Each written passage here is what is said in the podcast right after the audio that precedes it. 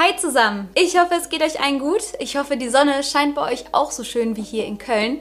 Und ich hoffe, dass ihr meinen Nachbarn nicht hört. Der übt nämlich seit drei, vier Stunden Saxophon und ja, testet meine Geduld. Aber solange ihr das nicht in der Aufnahme hört, wie der vor sich hin trällert, ist ja alles im Lot. Und ich heiße euch herzlich willkommen zu diesem neuen True Crime. Und ich muss wirklich sagen, es ist sehr spontan entstanden, diese Folge. Ich habe eigentlich an was ganz anderem gerade recherchiert und hatte einen ganz anderen Videoplan im Kopf, bis ich dann auf diesen Fall gestoßen bin, alles über Bord geworfen habe und mir gedacht habe, darüber muss ich sprechen. Denn ich weiß, das ist das, was alle True Crimer immer und überall behaupten. Aber dieser Fall ist wirklich, wirklich ganz besonders ganz besonders intensiv, ganz besonders interessant und ganz besonders erschreckend. Also es gibt so viele Plot-Twists und plötzliche Abbiegungen in dem Fall. Also jedes Mal, wenn man denkt, jetzt hat man verstanden, worum es geht und man hat verstanden, was hier der Handlungsstrang war, kommt wieder was Neues dazu und man steht eigentlich wieder ganz am Anfang. Ich würde jetzt sagen, holt euch einen Kakao, holt euch eine Kuscheldecke, macht's euch gemütlich. Wir steigen jetzt in den heutigen Mord am Mittwoch. Die 18-jährige Gypsy Rose und ihre Mutter Claudine, sie wird aber von allen nur Didi genannt, sind überall bekannt. Die beiden treten bei Fernsehshows auf, die machen in Galas auf sich aufmerksam, haben Auftritte, sind oft im Disneyland und in der ganzen Nachbarschaft bekannt und beliebt. Das liegt nicht nur daran, dass die beiden nach außen hin so ein gutes Mutter-Tochter-Duo sind und sich immer verstehen und immer Händchen halten und immer die passenden Nagellackfarben tragen und alles zu zweit machen sondern auch daran, dass Gypsy Rose sehr, sehr schwer krank ist. Gypsy hat Leukämie, sie hat Asthma. Sie trägt eine Magensonde, sie ist von der Hüfte abwärts gelähmt, sie hat mit jede Menge Allergien zu kämpfen, ist hör- und sehgeschädigt und gilt auch in ihrer geistigen Entwicklung für so fünf Jahre hinterher. Immer wieder muss sie an das Beatmungsgerät angeschlossen werden. Durch die Magensonde erhält sie ihre Nahrung und ein normales Leben für einen Teenager in ihrem Alter Sowas ist für Gypsy praktisch ausgeschlossen. Jeden Handgriff, jede Aktion, alles wird immer mit der Mutter Didi gemacht. Und das klappt auch ganz gut. Die beiden sind wirklich ein eingespieltes Team. Didi ist Vollzeitmutter, also sie hat gar keine Zeit, gar keine Kapazität für einen Job oder sowas. Sie kümmert sich wirklich 24-7 um ihr schwerkrankes Kind und ist da auch sehr aufopfernd und stellt ihr eigenes Leben nach hinten. Und ja, alles, was sie tut, tut sie für ihre Tochter Gypsy. Wie gesagt, sind die beiden auch bei der Nachbarschaft über überall bekannt. Also die Nachbarn kommen andauernd vorbei, sammeln Spenden, versuchen den beiden irgendwie unter die Arme zu greifen, den beiden zu helfen. Und Didi und Gypsy erhalten da ganz viel Unterstützung. Diese Unterstützung erfahren die beiden aber auch aus anderen Ecken. Also sie werden zu Disneyland-Trips eingeladen. Sie haben eine Facebook-Seite mit vielen, vielen Abonnenten, mit vielen Leuten, die die Geschichte von den beiden irgendwie da verfolgt und die versuchen zu helfen. Die bekommen oft Spenden, haben Auftritte auf Galas, dürfen bei der Make-A-Wish-Aktion teilnehmen und werden teilweise sogar vom Krankenhaus zu Krankenhaus geflogen, wenn wieder einmal eine OP für Gypsy ansteht. Als der Hurricane Katrina wütet und wirklich viele, viele Leute in den Ruin treibt und viele Häuser zerstört, trifft es auch Gypsy und Didi und alles, was sie hatten, wird ihnen genommen, alles wird restlos zerstört, doch die beiden können gerettet werden und die Organisation Habitat for Humanity spendiert den beiden dann sogar ein neues Haus. Also es wird ein Haus gebaut, in dem sie leben können, was jetzt ihnen gehört, wo alle möglichen Träume erfüllt werden. Es ist behindertengerecht, also für Gypsy super leicht zugänglich. Es gibt ein Whirlpool, sie hat nämlich auch Muskeldystrophie und dort können ihre Muskeln behandelt werden, ein bisschen bearbeitet werden, in Schwung gebracht werden. Es ist also für die beiden wirklich perfekt. Gypsy liebt Disney. Also sie liebt die ganze Disney-Welt mit allen Charakteren, mit den Prinzen und Prinzessinnen und sie ist ganz fasziniert von diesem Happy End-Konzept. Also sie glaubt da ganz feste dran, dass alles im Leben irgendwann ein Happy End findet, dass jeder seinen Prinzen und seine große Liebe findet. Und das ist so das, wovon sie immer wieder träumt und was sie auch versucht ein bisschen zu leben in ihrem Alltag. Sie liebt es, Perücken zu tragen, in verschiedene Rollen zu schlüpfen, sich zu kostümieren. Sie liebt es einfach, eine kleine Disney-Prinzessin zu sein und sich irgendwie auf ihr Happy End zu freuen. Doch wie bereits gesagt, scheint es in dem Leben von Gypsy und Didi nur wenige Lichtblicke zu geben. Trotz der ganzen Unterstützung, trotz der ganzen Hilfe soll Gypsy nur 18 Jahre alt werden. Das wiederholt Didi öfters in Interviews und gemessen daran, dass Gypsy gerade 18 ist, sind das natürlich sehr, sehr schlechte Voraussichten. Damals ist alles schon ein bisschen holprig losgegangen, könnte man sagen.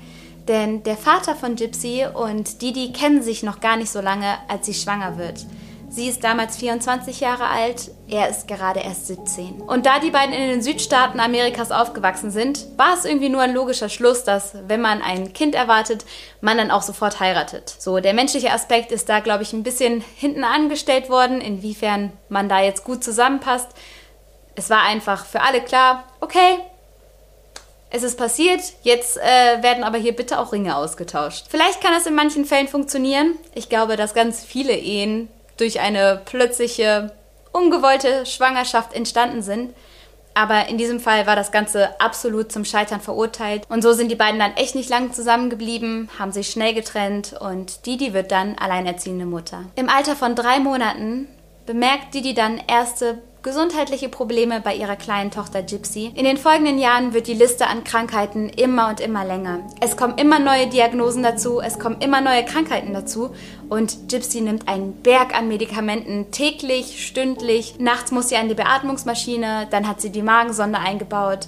Also es ist alles sehr, sehr schwer und trotzdem scheinen die beiden das Beste daraus zu machen und leben ihre kleine Disney-Prinzessinnenwelt und scheinen ein eingeschworenes Team zu sein. Ihr ahnt es wahrscheinlich schon. Ähm, irgendwas muss jetzt hier die Idylle zerstören. Es ist und bleibt ein True Crime Podcast, also gerade wirkt es ein bisschen zu harmonisch, um wahr zu sein. Und ähm, tatsächlich passiert es auch. Eines Nachts wird auf dem gemeinsamen Facebook-Account von Gypsy und ihrer Mutter Didi ein schrecklicher Post veröffentlicht. That bitch is dead. Die Schlampe ist tot. Diese Posts lassen vermuten, dass etwas ganz, ganz Schreckliches passiert ist. Und dann geht natürlich eine direkte Diskussion in den Kommentaren los. Die Nachbarn fragen, hey, ist alles okay? Was sollen die Posts?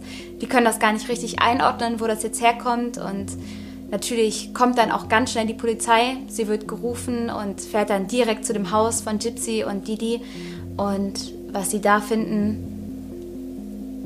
gleicht einem Horrorfilm. Didi liegt in ihrem Bett die Bettdecke ist blutverschmiert und sie ist mit mehreren Messerstichen getötet worden. Von Gypsy ist keine Spur. Die Polizei fängt natürlich sofort mit der Spurensicherung an und sucht auch nach der Tatwaffe und nach einem möglichen Einstieg, ob irgendwo die Fenster kaputt sind, die Tür aufgerissen wurde, irgendwas, was das Ganze erklären könnte. Und sie verfolgen natürlich die IP-Adresse von dem Post. Die Spur, die sie dabei finden, ist absolut schockierend. Außerdem führt die Spur die Polizei sehr bald zu einem Hotel. Und als sie anfangen, das Hotel zu überwachen und die Videokameras des Hotels zu checken, sehen sie Gypsy. Die kranke, kleine Gypsy, wie sie an der Seite eines jungen Mannes durch die Hotellobby läuft. Die gelähmte Gypsy, ohne Rollstuhl, ohne Magensonde, ohne Beatmungsgerät. Es dauert nicht lange, bis die Polizei die beiden festnimmt. Der junge Mann an Gypsys Seite heißt Nicholas Godijon und die beiden kennen sich wohl schon länger aus dem Internet. Als die Polizei anfängt, in diesem Fall zu ermitteln, wird sehr schnell klar, dass hier nicht so ist, wie es scheint. Aber was soll das alles bedeuten? Die IP-Adresse führt tatsächlich auf Gypsy zurück.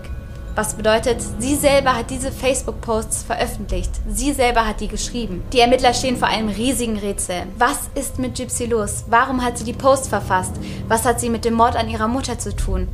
Und vor allen Dingen, Warum kann sie laufen? Warum überlebt sie ohne ihre ganzen Medikamente? Die hat sie einfach zu Hause gelassen. Wie kann sie ohne ihr Beatmungsgerät so lange überleben? Ich muss wirklich sagen, das, was jetzt herauskommt, ist absolut schockierend und ich weiß gar nicht, ob ihr es hört, aber Sogar mein Nachbar hat gerade mit dem Saxophonspielen aufgehört. Also, ähm, der, der ist auch schockiert. Der Grund dafür, warum Gypsy ohne ihre Tabletten so gut klarkommt, ohne diese ärztliche Betreuung, die sie normalerweise hat, ist, dass Gypsy gesund ist. Gypsy ist kerngesund und sie ist nicht 18 Jahre alt, sondern 23. Gypsy ist also eine kerngesunde junge Frau, die also ohne Grund im Rollstuhl gesessen hat und sich all diesen Behandlungen unterzogen hat. Jetzt fragt man sich natürlich, wie kann es so weit kommen? Wie kommt man auf diesen Gedanken? Wie kommt man dazu, seinem ganzen Umfeld etwas so Gravierendes vorzuspielen? Jahrelang, ein Leben lang. Die Antwort liegt bei Didi. Didi war die perfekte Mutter. Sie war aufopfernd, sie hat alles getan für ihr Kind. Sie hat sich und ihren Job und ihre Karriere alles nach hinten gestellt, um als Vollzeit-Mami da irgendwie auf Gypsy aufzupassen. Und sie hat natürlich von ihrem Umfeld ganz viel Respekt und Anerkennung dafür bekommen. Alle haben sich gedacht, wow, Didi ist so eine starke Frau, Gypsy hat so viele Erkrankungen und die beiden halten so gut zusammen und das ist Wahnsinn, wie Didi das macht. Didi hat also höchstwahrscheinlich unter dem Münchhausen-Stellvertreter-Syndrom gelitten. 90 bis 95 Prozent der von dem Syndrom Betroffenen sind Frauen und meistens sind es sogar die leiblichen Mütter der Kinder, um die es dann später geht. Das bedeutet, dass eben gerade Mütter absichtlich ihre Kinder krank machen oder denen einreden, dass sie immer krank seien oder eben eine Krankheit sogar erzeugen, teilweise sogar durch Gift oder durch ganz viel Tabletten oder falsche Medizin, um dann allen anderen erzählen zu können, wie schwer sie es haben. Sie erlangen Anerkennung, Respekt vom Umfeld, alle sagen, wow, du machst das so gut, du bist so eine aufopfernde Mutter. Ich glaube, das ist so wirklich der Hauptantrieb dieses Syndroms, dass man diesen Respekt bekommt, dass man das Gefühl bekommt, ich bin so stark, wie toll ich das hier mache und dass eine richtige Sucht wird, dass man diese Anerkennung braucht und bereit ist, sein Kind darunter leiden zu lassen. Und so kommt es also, dass Didi mit noch einer ganz, ganz kleinen Gypsy, wirklich im kleinsten Babyalter, schon immer mit ihr zu den Ärzten rennt und sagt, meine Tochter ist krank, sie hat das und das, sie ist nicht so wie andere Kinder, sie hat ganz viele Probleme. Und die Ärzte verschreiben ihr dann Sachen. Über die Jahre wird es immer schlimmer. Eines Tages rasiert Didi Gypsy die Haare ab und sagt, ja, du hast Krebs.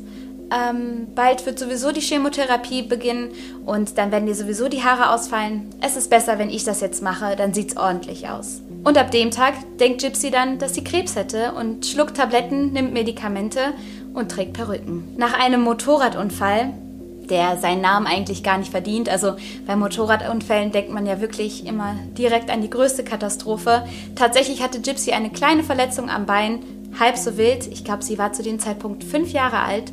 Aber das war für Didi Grund genug, Gypsy ab jetzt in den Rollstuhl zu setzen. Außerdem hat sie ihr schon früh eingeredet, sie hätte ganz schwache Muskeln, sie könne nicht laufen. Und später kam dann eben noch diese Lähmung dazu. Und Gypsy hat das alles mitgemacht. Sie hat das alles ihrer Mutter geglaubt und so dann auch gelebt. Später sieht sie auch wirklich so aus, als wäre sie schwer krank. Und das macht ja nur Sinn, denn alle Medikamente haben ja auch Nebenwirkungen. Und wenn du jeden Tag tonnenweise Medikamente gegen zig Krankheiten schluckst, die du alle eigentlich gar nicht brauchst und dann nur mit den Nebenwirkungen zu kämpfen hast, das macht dich unglaublich müde, das macht dich unglaublich schlapp und das hat sogar dazu geführt, dass Gypsy ihre Zähne verloren hat, da die Medikation einfach unglaublich stark war. Außerdem fühlt sich Gypsy immer super müde und kriegt gar nicht so richtig mit, da sie immer in diesem Medikamentenrausch ist. Außerdem erleidet Gypsy ganz, ganz schreckliche Schmerzen. Zum einen durch die Magensonde, die ihr eingesetzt worden ist, die sie ja gar nicht braucht, weil sie selber essen kann. Zum anderen aber auch, weil sie den ganzen Tag im Rollstuhl sitzt und dann im Bett liegt und vollgepumpt ist mit Medikamenten, die sie eigentlich nicht braucht und auch nicht gut vertragen kann. Außerdem hält Didi ihre Tochter jung. Gypsy ist in Wirklichkeit fünf Jahre älter, als Didi ihr immer gesagt hat.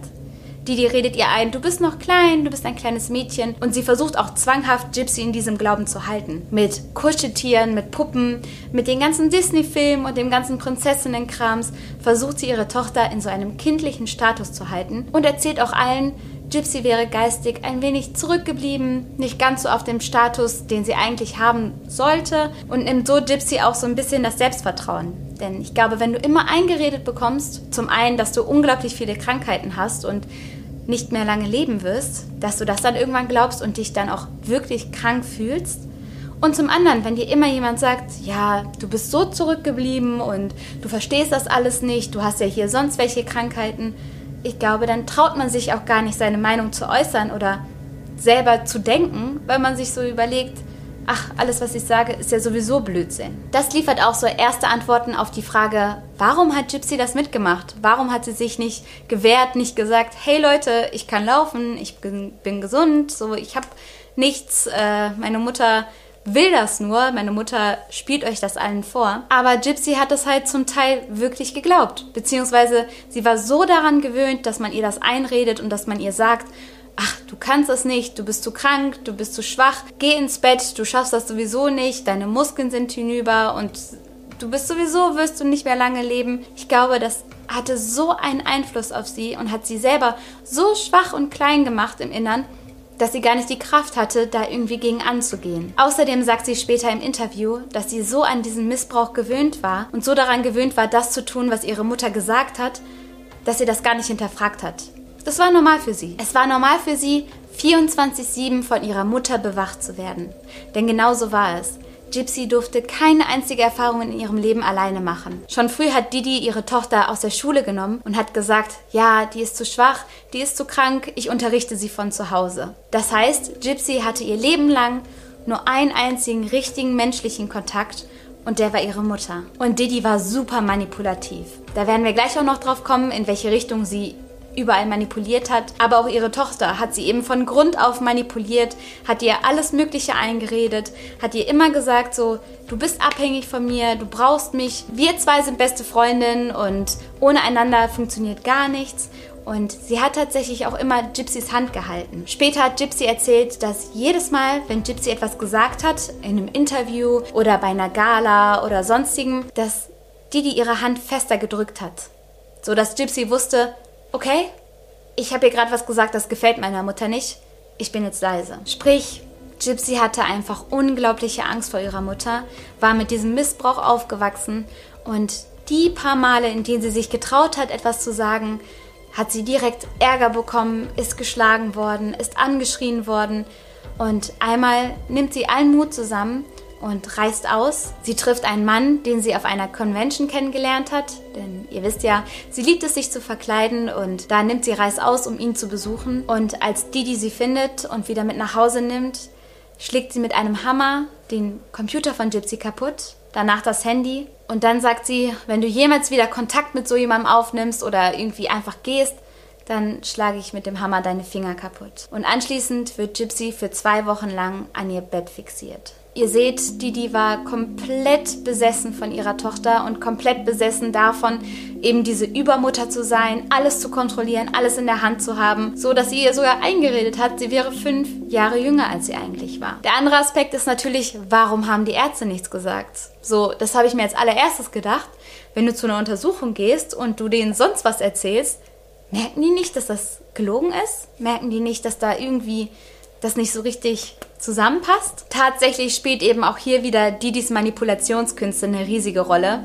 Also sie hat wirklich den Ärzten da sonst was erzählt und hat sich ausgeheult und wie schwer sie es hat, so dass ganz viele aus dem Mitleid schon heraus das alles geglaubt haben, beziehungsweise gar nicht hinterfragt haben. Und Gypsy durfte nie reden bei diesen Konsultaten. Das heißt, sie hat immer ein Spielzeug bekommen, sie sollte da mit dem Spielzeug spielen und sie durfte nichts sagen. Das heißt, wenn der Arzt sie gefragt hätte, wie geht's deiner Atmung? Wie fühlst du dich? Wie geht's deiner Muskulatur? Spürst du was in dein Bein? Sie hätte nichts sagen dürfen. Jedes Mal, wenn ein Arzt dann ein bisschen misstrauisch geworden ist oder mal nachgefragt hat, richtig nachgehakt hat, hat Didi sofort den Arzt gewechselt. So war sie bei zig Ärzten mit Gypsy und diese musste sich dann alle möglichen Behandlungen unterziehen.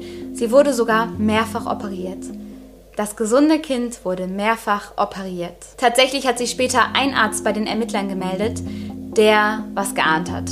Der geahnt hat, dass hier irgendwas im Busch ist und der selber damals in seine Akte geschrieben hat, die Mutter ist keine gute Geschichtenerzählerin. Er notiert sogar, dass er glaubt, sie habe das Münchhausen-Stellvertreter-Syndrom. Und das ist der Punkt, an dem ich mich aufregen könnte. Da kommt jemand zu dir in deine Praxis und du hast ein ungutes Gefühl bei der Sache, du hast den Verdacht von Kindesmissbrauch, du hast das Gefühl, da ist eine Mutter, die ihrem Kind Krankheiten einredet, die will, dass ich hier im besten Fall ihr Kind noch operiere oder irgendwie sonst was damit mache. Du weißt sogar, welches Syndrom dahinter stecken könnte und du sagst niemandem Bescheid. Er hat es in seine Akte geschrieben, hat die Akte geschlossen und beiseite gelegt und damit war das Thema Gypsy Rose für ihn gegessen. Und das ist natürlich so tragisch, wenn man weiß, wie das alles ausgeht und welche Ausmaß das alles genommen hat. Wenn man da überlegt, dass dieser Arzt vielleicht einmal hätte beim Jugendamt anrufen müssen und sagen müssen, hm, habt da mal ein Auge drauf, vielleicht wäre dann alles anders ausgegangen. Eines Tages meldet Gypsy sich dann auf einer christlichen Dating-Seite an und das macht sie natürlich alles heimlich. Also Didi darf gar nichts davon mitbekommen. Sie ist immer am Computer, sobald Didi ins Bett gegangen ist und chattet da heimlich Und dort lernt sie dann Nicholas kennen. Das ist, glaube ich, sogar eines der ersten Profile, die sie so sieht. Und sie findet ihn süß und schickt ihm so einen Wink und kriegt auch einen Wink zurück. Sie schreibt am Anfang super zaghaft, also schreibt sowas wie, hey, das ist mir jetzt gerade so ein bisschen peinlich, das ist das erste Mal, dass ich auf so Dating-Seiten unterwegs bin, aber ich suche hier nach neuen Bekanntschaften und vielleicht auch, um die große Liebe zu finden. Und ich finde, immer und immer wieder merkt man eben, dass Gypsy so ganz viel aus diesen Disney-Filmen gelernt hat also ganz viel Verständnis vom Leben daraus irgendwie holt. Also sie sucht immer nach diesem Happy End, sie sucht immer nach diesem Prinzen und wie sich herausstellt, meint sie dann, den in Nicholas gefunden zu haben. Nicholas, der von allen nur Nick genannt wird, ist auch kein unbeschriebenes Blatt. Also es stellt sich sehr schnell heraus, dass er verschiedenste Persönlichkeitsstörungen hat. Er hat Autismus, er hat das Asperger-Syndrom und auch so mit multiplen Persönlichkeiten öfter was zu tun. Und trotzdem schreiben die beiden und Gypsy ist hin und weg und nimmt es auch in Kauf, als er irgendwann anfängt, über BDSM zu schreiben. Also jeder wie er will, ne? Das ist alles euers, was ihr so macht und was ihr so gut findet. Aber im Fall von Gypsy war es eben so, dass sie keine Ahnung von Liebe hatte, keine Ahnung von Sex hatte und er da wirklich mit der offenen Tür mit der Tür ins offene Haus, mit der offenen Tür ins Haus gefallen. Also er ist da auf jeden Fall sofort mit seinen Fantasien und so bei ihr reingeplatzt und hat dann gesagt, was er toll findet. Und es war alles sehr gewaltbehaftet und die ganze Beziehung, die sich zwischen den beiden entwickelt, ist auch mehr oder weniger ungesund, würde ich mal so frech behaupten. Nicholas ist tatsächlich auch verhaftet worden, weil er in einem McDonald's mehrere Stunden lang Pornos geguckt hat. Naja, die beiden schreiben auf jeden Fall und scheinen sich super gut zu verstehen. Es kommt relativ schnell zu einer Art Hierarchie, finde ich. Also sie nennt ihn entweder Baby oder Darling aber dann auch ganz oft so Sachen wie Sir oder My Master. Nick spricht außerdem von seinen verschiedenen Persönlichkeiten und er erzählt Gypsy, dass er gerne hätte, dass jede dieser Persönlichkeiten eine Freundin hätte. Gypsy erschafft also auch mehrere alter Ego, um seinen verschiedenen Persönlichkeiten zu gefallen. So wird diese Beziehung praktisch wie ein Rollenspiel. Und Gypsy legt sich mehrere Profile an. Einmal ist die zum Beispiel Kitty.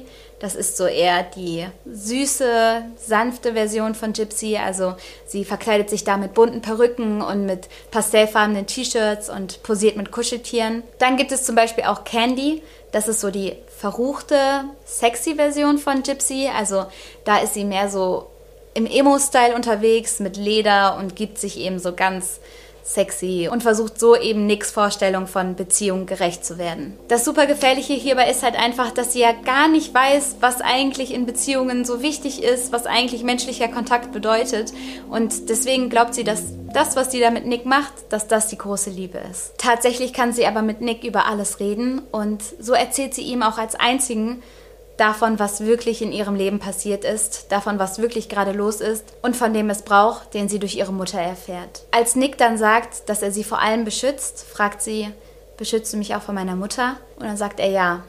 Und in dem Moment fängt so ein Plan in den beiden an, heranzuwachsen. Als erstes versuchen die beiden das mit einem gemeinsamen Treffen mit der Mutter. Also das geht natürlich nur auf so einem sneaky Weg. Gypsy könnte jetzt nicht zu ihrer Mutter gehen und sagen, hey, ich schreibe da schon seit längerem mit einem Typ im Internet. Das würde Didi auf keinen Fall tolerieren. Und deswegen überlegen sich die beiden, sich im Kino zu treffen. Natürlich mit Didi, weil Gypsy ja nirgendwo alleine hin darf. Aber er kommt dahin, Gypsy und ihre Mutter kommen dahin und er sitzt dann eben so ein paar Sitze von den beiden entfernt. Gypsy ist mit großen Hoffnungen dahin gekommen. Tatsächlich treffen die beiden sich zum ersten Mal wirklich, sehen sich zum ersten Mal im realen Leben, sonst kennen sie sich ja nur aus dem Internet. Und Gypsy schleicht sich dann aus dem Kinosaal. Sie sagt ihrer Mutter, sie müsste mal auf die Toilette. Und Nick kriegt den Wink, kommt auch auf Toilette und dort hat Gypsy dann tatsächlich ihr erstes Mal. Nach dem Kinobesuch spricht Gypsy dann ihre Mutter ganz vorsichtig auf den jungen Mann, der ein paar Sitze von den beiden entfernt gesessen hat, an. Doch Didi sagt nur, was für ein komischer Typ, der war ja richtig seltsam und damit ist das für Didi erledigt und für Gypsy dann auch. Gypsy wird nach diesem Treffen immer und immer verzweifelter. So, sie hat das Bedürfnis danach, ihren Freund zu treffen. Sie möchte leben. Sie möchte eine erwachsene Frau sein. Sie möchte nicht mehr so tun, als wäre sie jünger als sie ist, als wäre sie kränker als sie ist. Und so beschließen sie und Nick, dass Plan B jetzt in Kraft tritt und Didi verschwinden muss. In der Nacht im Juli 2015 kommt es also dazu, dass Didi und Gypsy sich gegenseitig die Nägel lackieren. Das machen sie öfter und dann geht Didi schlafen. Nick ist mit einem Bus angereist und Gypsy schreibt ihm, sobald Didi ins Bett gegangen ist, ich habe die Handschuhe draußen hingelegt. Versuch vorsichtig reinzukommen und mach die Tür hinter dir zu. Das Messer und das Ducktape gebe ich dir gleich, Darling. Danach geht Gypsy ins Badezimmer, legt sich auf den Boden und hält sich die Ohren zu. Und trotzdem kann sie die Schreie ihrer Mutter hören. Nick erzählt später, er habe Didi sogar vergewaltigen wollen, aber Gypsy hatte sich so dagegen gewehrt und hatte das so, so abgelehnt, dass sie sogar angeboten hat, er könne sie stattdessen vergewaltigen, was er dann auch getan hat. Generell scheint der Sex zwischen den beiden nicht so ganz einvernehmlich gewesen zu sein und Gypsy weist auch oft blaue Flecken oder Bisswunden auf und wirkt sehr unsicher, als sie darüber spricht. Nach dieser schrecklichen Tat fliehen die beiden in ein Hotel in Wisconsin und nehmen sich da gegenseitig auf, wie sie in dem Hotelzimmer sind. Und ich muss sagen, diese Bilder, die sehen schon sehr erleichtert aus. Also die beiden lachen, man hört Gypsy, sie hält die Kamera, man hört sie kichern. Sie hört sich sehr erleichtert an. Sie hört sich sehr frei an zum ersten Mal. Wie gesagt, werden die beiden sehr schnell gefunden und sehr schnell verhaftet. Und Gypsy wird zu zehn Jahren Haft wegen Mord zweiten Grades verklagt und Nicholas zu lebenslänglich. Später sagt Gypsy, zehn Jahre im Gefängnis sind niemals so schlimm, wie noch weitere zehn Jahre bei meiner Mutter gewesen wären. Was ein Fall, oder? Boah, ich muss wirklich sagen, ich finde, das hat so viele Facetten und wie gesagt, jedes Mal, wenn man denkt, jetzt weiß man, was passiert ist, weiß man eigentlich gar nichts. Und dann nimmt der Fall wieder eine Wendung und wieder eine Wendung und ich kann nur wiederholen, es ist unfassbar, was Didi ihrer Tochter angetan hat. Es ist so schrecklich, dass du einem Kind wirklich alles an Erfahrung und an Lebenszeit und Lebensqualität nimmst, was geht. Also Gypsy hatte ja nie die Chance, irgendwie eigene Erfahrungen zu machen, richtig zu leben, richtig zu fühlen und auch nur einmal das zu machen, worauf sie Lust hatte. Plus, dass sie sich andauernd krank fühlen musste, dass sie andauernd Angst um ihr Leben haben musste. Auf der anderen Seite geht es natürlich auch um einen ganz, ganz brutalen und schrecklichen Mord. Und ja, ich finde vor allen Dingen hat der Fall eines gezeigt, nämlich, dass man nie weiß, was bei anderen Leuten los ist, dass man wirklich immer nur gegen die Köpfe gucken kann und selbst wenn es die Nachbarn sind, selbst wenn man denkt, ja, wir sehen uns jeden Tag, wir wohnen gegenüber voneinander. Man weiß eigentlich so wenig über die Leute und so wenig darüber, was sie wirklich beschäftigt und was sie wirklich treiben. Das ist schon ein bisschen gruselig, oder? Wie immer bin ich sehr gespannt auf euer Feedback und freue mich über eure Meinung und hoffe, es geht euch gut. Ich hoffe, es hat euch nicht zu sehr mitgenommen und ich freue mich sehr, wenn wir uns das nächste Mal wiedersehen. Tschüss!